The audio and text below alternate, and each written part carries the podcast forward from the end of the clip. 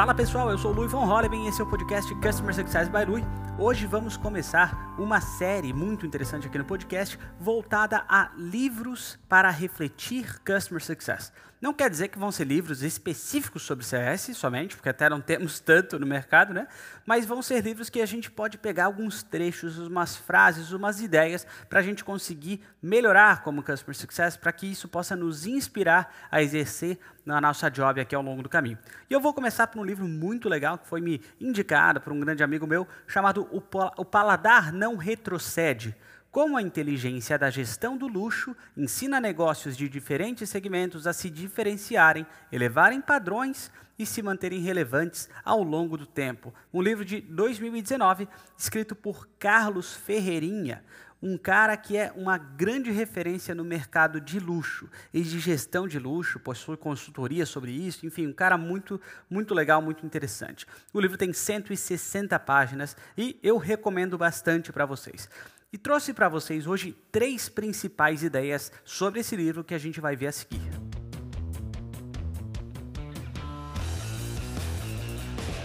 Primeira delas não podia de ser o próprio título do livro, O Paladar Não Retrocede. O que, que quer dizer isso, gente? Que, que coisa estranha, que expressão estranha.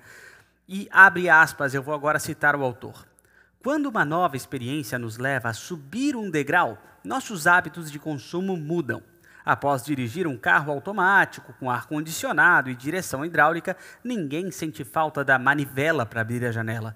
Após assistir um filme na sala de cinema premium, aprendemos rapidamente a gostar dessa experiência. Nosso paladar é educado pelo novo e encantado por um patamar superior.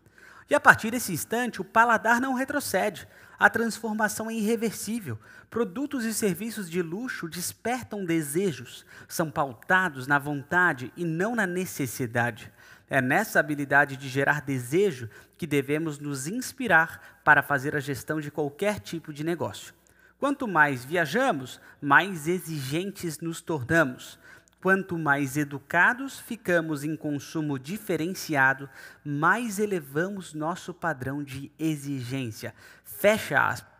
E eu achei fantástico essa questão do paladar não retroceder. E realmente é verdade. Vamos pegar até um exemplo do próprio paladar mesmo, em vez de falar de software, vamos falar de vinhos. Eu aposto que você né, há muitos anos atrás, ou alguns anos atrás, se você gosta de vinhos, provavelmente você já passou por uma fase de tomar vinhos mais, mais em conta, mais baratos, do posto de gasolina, um vinho num galão, e etc, etc. E se você gosta de vinhos, provavelmente você já deve ter visitado alguma vinícola, ou pelo menos deve ter falado, cara, no mercado eu sei que tem uns muito baratos, tem uns muito caros, e eu vou pegar um mediano aqui, um que seja legal para o meu paladar. Né? O paladar não retrocede. A partir do momento que você toma um negócio um pouco mais top, um pouco mais legal, o que ele fala muito sobre luxo, né? um pouco mais luxuoso, um pouco mais bacana, ou nesse nosso caso de software, uma experiência mais bacana, uma coisa que seja mais clara, uma comunicação que a empresa faça comigo que faça sentido, eu não vou retroceder como cliente.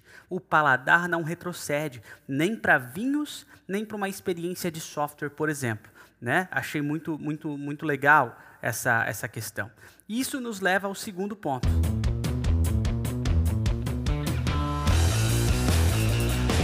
O segundo ponto é voltado à estratégia. A estratégia leva a essa lealdade emocional que a gente fala tanto. Até tem um outro episódio aqui, um dos primeiros episódios desse podcast, que falava sobre lealdade emocional.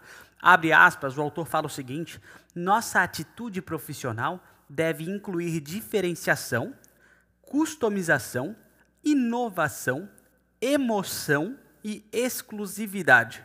Vivemos em uma era de transformação e hoje a decisão de consumo começa pelas experiências. Precisamos domar a emoção pela estratégia. São novos tempos. Fecha aspas. Que legal. Domar a emoção pela estratégia, ou seja, a gente dominar realmente essa questão de como é que eu vou entregar esse sentimento para essa pessoa. Vai ser com um onboarding mais bem feito, uma reunião bacana que eu vou montar, uma revisão de sucesso que eu vou fazer com esse cliente, um pedido de churn, como é que eu vou levar em consideração né, a, a empatia que eu tenho para o cliente, como é que eu vou levar essa empatia dentro da call para que exista uma certa lealdade emocional. Ou um cliente que vai fazer upsell, como é que eu vou mostrar para ele que realmente faz sentido nós crescermos juntos e não somente ele pagar mais por pagar, certo? Então, existe uma diferença muito grande nessa questão de domar a emoção pela estratégia, certo? Eu vou dar um exemplo que aconteceu comigo. Eu gosto muito de música brasileira, gosto muito do artista Milton Nascimento, até já citei ele em outros podcasts aqui.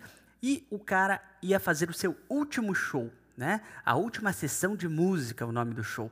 Galera, eu falei, putz, que legal e tal, mas vamos ver se vai dar para ir, se não vai dar para ir. E eu vi um vídeo, gente, um vídeo de dois minutos, né, que a assessoria dele montou, falando sobre o último show do cara, né, antes de se aposentar dos palcos, etc. Depois de ver esse vídeo, esse vídeo me tocou de uma maneira emocional, uma maneira diferente. E eu falei, cara, não importa o preço, eu vou dar um jeito, eu faço em 12 vezes, mas eu vou para esse show. E quando abriu o ingresso, no primeiro minuto, estava eu lá com até um outro casal de amigos comprando esse ingresso do Milton Nascimento, que era imperdível, e realmente esgotaram os ingressos. Depois abriram mais, né? Mas, cara, esse fear of missing out, a gente fala muito sobre o FOMO, né? Ele toca na emoção. Eu tinha certeza que eu tinha que comprar aquele show. Ele tocou no fundo do coração. E como é que nós, os nossos negócios, como é que nós, dentro do mundo de Customer Success, fazemos isso com nossos clientes? Uma estratégia prévia que leve a esta lealdade emocional. Muito, uma ideia muito legal do Carlos Ferreirinha também, o que nos leva ao terceiro e último ponto.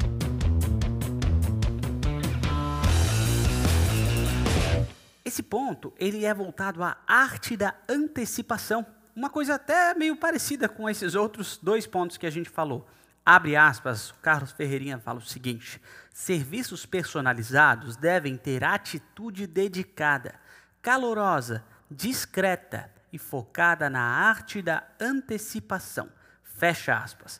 Putz, cara, eu achei fantástico. A arte de antecipar-se ao cliente a arte de preparar uma call, seja a call de onboarding com aquele cliente X, seja uma revisão de sucesso, como eu falei, um pedido de churn, uma call de follow-up. Cara, não importa o tipo de call que você vai fazer, você se antecipar e falar, deixa eu estudar alguns minutinhos que seja, para eu entender quem é esse cliente, qual foi o histórico dele, registro de tickets, de chamados, registro de calls, enfim, não importa, né? Depende muito do seu modelo, do seu caso e tal, mas nos anteciparmos, certo? É uma coisa que faz muito sentido, especialmente para entregar uma experiência bacana. Como se falasse o seguinte: eu sabia que você viria aqui, eu sei quem você é, né? Não de maneira assustadora, mas de maneira bacana para entregar sucesso para esse cliente e uma experiência memorável realmente.